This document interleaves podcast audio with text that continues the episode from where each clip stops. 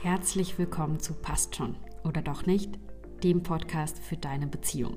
Ich bin dein Host Chiara und ganz egal, ob du gerade am Anfang einer Beziehung stehst, dich in einer langjährigen Partnerschaft befindest oder dich einfach nur persönlich weiterentwickeln möchtest. Im Passt schon Podcast teile ich mit dir Erkenntnisse, Erfahrungen aus der Praxis als Beziehungscoach und bewährte Strategien. Die werden dir dabei helfen, Herausforderungen zu meistern, die Beziehungen ebenso mit sich bringen. Dabei schauen wir uns Themen an wie effektive Kommunikation, Konfliktlösung, Intimität, Selbstliebe und noch viel mehr. Schön, dass du heute dabei bist. Lass uns gleich loslegen. Wie kann ich meinem Partner wieder vertrauen, wenn ich mal so richtig verletzt wurde? Das war eine Frage, die mir vor einigen Wochen bei Instagram gestellt wurde. Und falls du mir da folgst, dann kannst du dich vielleicht an eine Story erinnern, die ich dir dazu erzählt habe, denn auch ich kenne dieses Thema und habe mich deshalb entschieden, dass wir die heutige Podcast-Folge einfach mal dazu nutzen, um darüber zu sprechen, ob es dann möglich ist, nach Vertrauensbrüchen wieder zu vertrauen und wenn ja, wie gelingt es und wie man auch vermeiden kann, erneut verletzt zu werden. Vielleicht fangen wir mit der Frage an, denn die Antwort darauf ist ziemlich kurz und knapp. Wir können es nicht vermeiden. Wir können es einfach nicht vermeiden, erneut verletzt zu werden und es macht es uns viel leichter, Verletzungen als etwas zu sehen, was zum Leben dazugehört, genauso wie es Up-and-Down-Phasen gibt, sei das im Job vielleicht, als auch im Privatleben. So ist es eben auch mit dem Vertrauen und dem Thema Verletzung. Aus Verletzungen kann aber auch danach wieder Vertrauen entstehen. Und wie funktioniert das? Indem wir uns genau anschauen, was denn eigentlich das Verletzende an dieser Situation war, was also dahinter gesteckt hat und worum es wirklich geht. Und ich mag jetzt mit dir in dieser Folge auch mal ein kleines Coaching machen, um dir einen Einblick zu geben, wie man dann mit einem solchen Thema auch arbeiten kann. Und deshalb würde ich dich bitten, dass du dir jetzt mal eine Situation rauspickst, die für dich jetzt gerade herausfordernd ist, weil du vielleicht in der Vergangenheit schon mal negative Erfahrungen damit gemacht hast. Vielleicht eine Situation, in der du dich verletzt gefühlt hast oder du das Gefühl hattest, dass dein Vertrauen gebrochen wurde. Nehmen wir einfach mal das Beispiel einer meiner Klientinnen, die hat nämlich damals zufällig auf das Handy ihres Partners geschaut, weil sie ihrer Mutter schreiben wollte, ihr eigenes Handy war irgendwie, keine Ahnung, aus oder kaputt. Jedenfalls ähm, hat sie das Handy des Partners genommen, um ihrer Mama zu schreiben, hey, alles gut, mir geht's gut, nur mein Handy ist eben down. Und als sie das Handy in der Hand hatte und ihrer Mutter diese Nachricht geschrieben hat, hat sie gesehen, dass er da mit seiner Ex-Freundin geschrieben hat.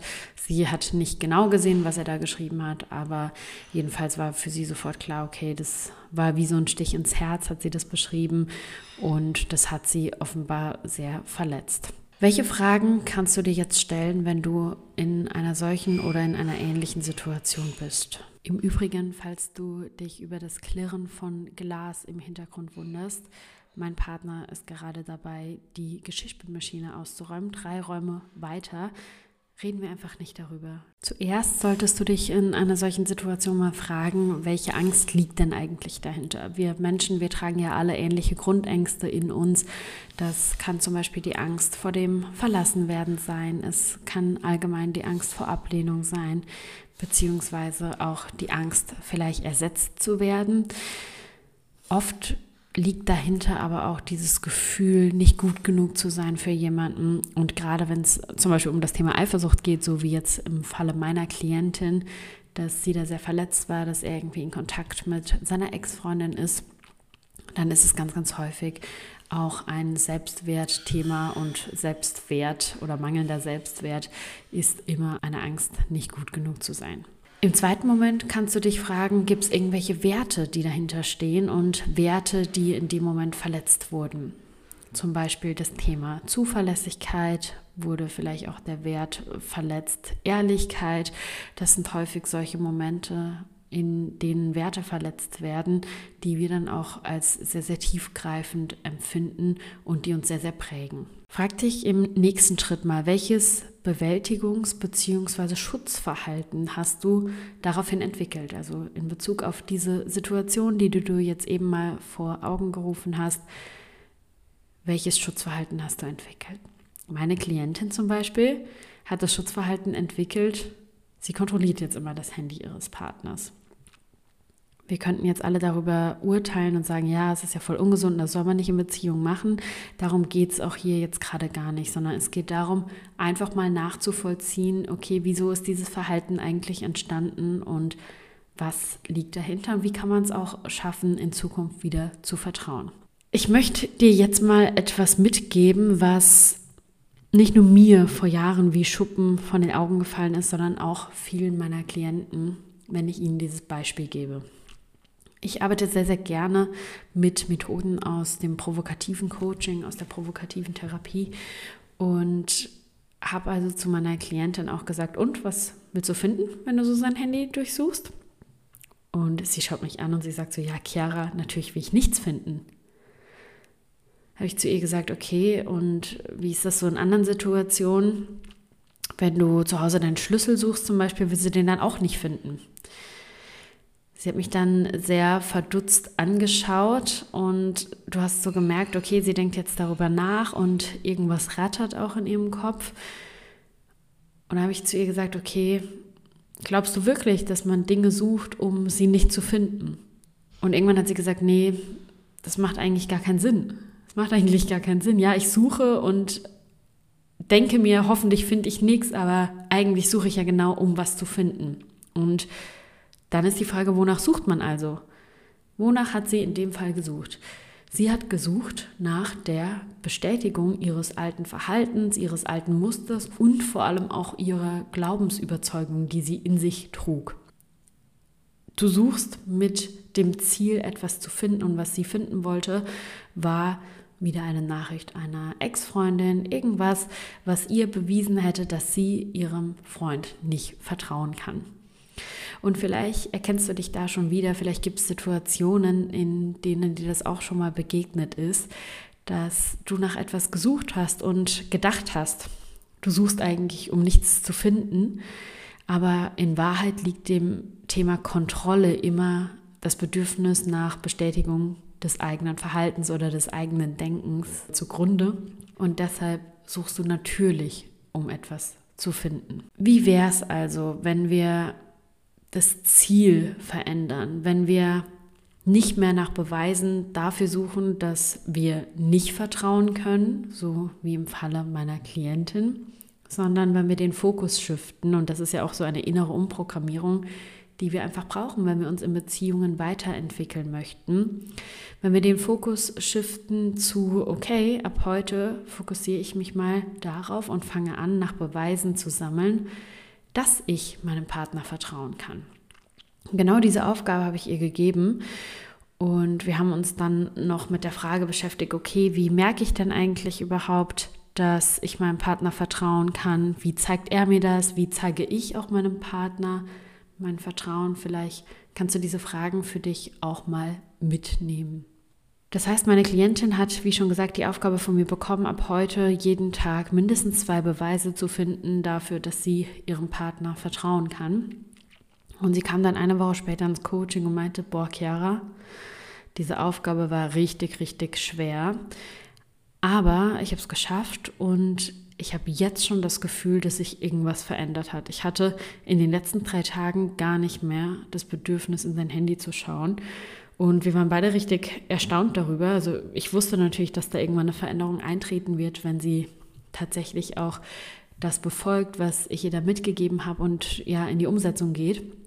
Aber dass es dann doch so schnell geht, vor allem war das Thema jetzt wirklich jahrelang eines für die beiden, ja, das hat mich dann doch irgendwie sehr, sehr, sehr gefreut. Was wir jetzt also haben, ist den Beweis dafür, where focus goes, energy flows. Sobald sie ihren Fokus geschiftet hat von ich suche nach Beweisen, dass er untreu ist, dass ich nicht vertrauen kann, dass ich recht hatte mit all meinen Ungutgefühlen, hinzu, ich suche nach Beweisen, dass ich vertrauen kann. Ich suche nach Beweisen, dass ich sicher bin in dieser Beziehung. Denn vielleicht, das muss man auch dazu sagen, ähm, in dem Fall hat tatsächlich, ist tatsächlich nichts passiert. Also es hat kein Betrug stattgefunden oder sonstiges. Und sie wusste das auch. Also es gab ein klärendes Gespräch. Das war in dem Fall also tatsächlich so, dass es keinen Grund gab, also keinen objektiv wahrnehmbaren Grund auf jeden Fall. Und dennoch war natürlich die Verletzung da. Und ich möchte damit gar nicht sagen, dass ihr bitte nicht manchmal skeptisch sein sollt und nicht immer alles glauben sollt, was euch euer Gegenüber erzählt. Aber eben in dem Fall, ähm, genau, ich glaube, vielleicht wichtig dazu zu sagen. Sobald sie also den Fokus geschiftet hat, dahingehend, was denn gut funktioniert, dahingehend, was ihr das Gefühl gibt, vertrauen zu können, hat sich auch die Energie geschiftet. Es ist immer mehr Energie reingeflossen in die Partnerschaft und die Partnerschaft hat sich dadurch positiv verändert. Ihr Freund hat es direkt gemerkt, dass sie ihm ganz anders begegnet. Und so hat natürlich auch im Endeffekt er und die gesamte Beziehung davon profitiert. Vertrauen ist immer etwas, was wir im Vorschuss geben müssen. Und ich habe ganz, ganz oft bei meinen Klienten diesen Satz gehört, ja, er muss mir halt beweisen, dass ich ihm vertrauen kann. Oder auch andersrum, sie muss mir beweisen, dass ich ihr vertrauen kann. Gerade dann, wenn schon mal Verletzungen in der Vergangenheit entstanden sind. Und ich möchte dir jetzt eins sagen, niemand muss dir beweisen, dass du vertrauen kannst. Wenn man sich das mal auf der sprachlichen Ebene genauer anschaut, ist es auch super absurd, wenn man diesen Satz mal in seine Einzelteile zerlegt. Denn im Endeffekt kannst nur du entscheiden, ob du jemandem vertrauen möchtest. Und mit diesem Satz, die andere Person muss mir beweisen, dass ich ihr vertrauen kann, wird einfach extrem viel Druck und Erwartung erzeugt. Und ich habe es noch nie, noch nie, nie, nie, nie, nie erlebt, dass das zu einer vertrauensvollen Beziehung auf Augenhöhe beigetragen hat. Weil da ist ja schon auch der Fokus auf dem voll falschen Punkt. Und dann die andere Person nach drei Wochen sagt, so danke, dass du mir jetzt drei Wochen bewiesen hast, dass ich dir vertrauen kann, jetzt ist alles wieder gut. Bestes Beispiel dafür, meine Klientin, von der ich dir eben schon erzählt habe, die mir im Coaching dann erzählt hat, als ich gefragt habe, okay, gab es irgendwelche Auslöser dafür, wie hat sich das Thema mit dem Handy kontrollieren und Eifersucht so entwickelt? Und dann meinte sie, ja, halt so diese eine Nachricht mal von der, von der Ex-Freundin, wo sie da geschrieben haben, eh über was Belangloses, aber hat sie halt trotzdem verletzt. Das war vor sieben Jahren. Und dann war kurz leise und dann hat sie so gesagt, ja, weißt du, Chiara, aber ich verstehe auch nicht ganz, warum das Thema jetzt wieder da ist, weil in den letzten sieben Jahren hat er eh nichts angestellt und war brav. Und ich habe dann diesen Satz genommen und habe den mal auf einen Flipchart geschrieben, weil ich ihr etwas verdeutlichen wollte. Und vielleicht hast du jetzt auch schon eine Vorahnung, worum es da ging. Es ging darum, dass ich ihr verdeutlichen wollte, was ihre Sprache eigentlich in dem Moment über ihr Rollenverständnis in der Beziehung aussagt, beziehungsweise darüber, in welcher Rolle sie sich gerade befunden hat, als sie das gesagt hat. Denn dass jemand brav ist und nichts anstellt, das sagt man doch viel eher über sein Kind als über seinen Partner oder seine Partnerin.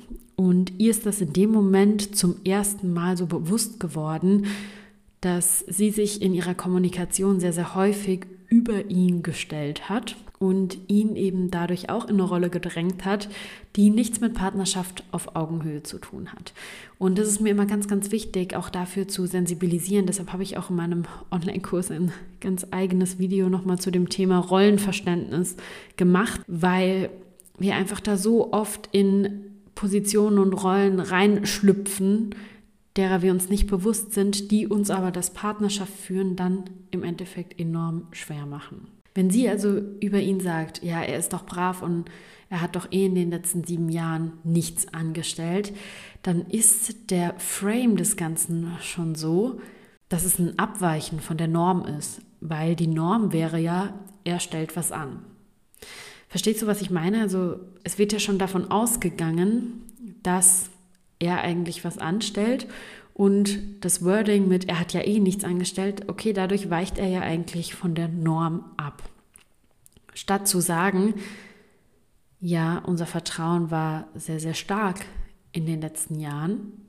Also eine Formulierung hin zum Positiven statt Negativen. Und spannend ist natürlich auch, dass, dass das Thema jetzt trotzdem wieder da ist bei meiner Klientin, beweist ja, dass es nichts mit ihm, sondern mit ihr zu tun hat. Denn sie hat ja selbst gesagt, in den letzten sieben Jahren ist von seiner Seite her nichts passiert, was ihr den Grund gegeben hätte, eifersüchtig zu sein. Ja, also es gab keine, keine Anlässe, ihm zu misstrauen. Es gab keine Lüge, also nichts, was auch von außen wahrnehmbar gewesen wäre, sogar nicht mal etwas, was subjektiv für meine Klientin wahrnehmbar gewesen wäre.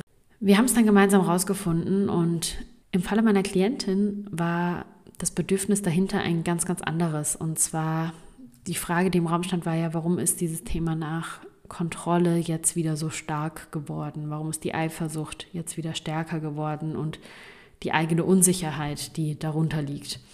Und im Falle meiner Klientin ist es so, dass sich eine Sache dennoch verändert hat in dem letzten Jahr. Sie ist nämlich schwanger geworden. Und durch ihre Schwangerschaft haben sich ganz, ganz viele Dinge verändert in ihren Erwartungen, in ihren Gedanken.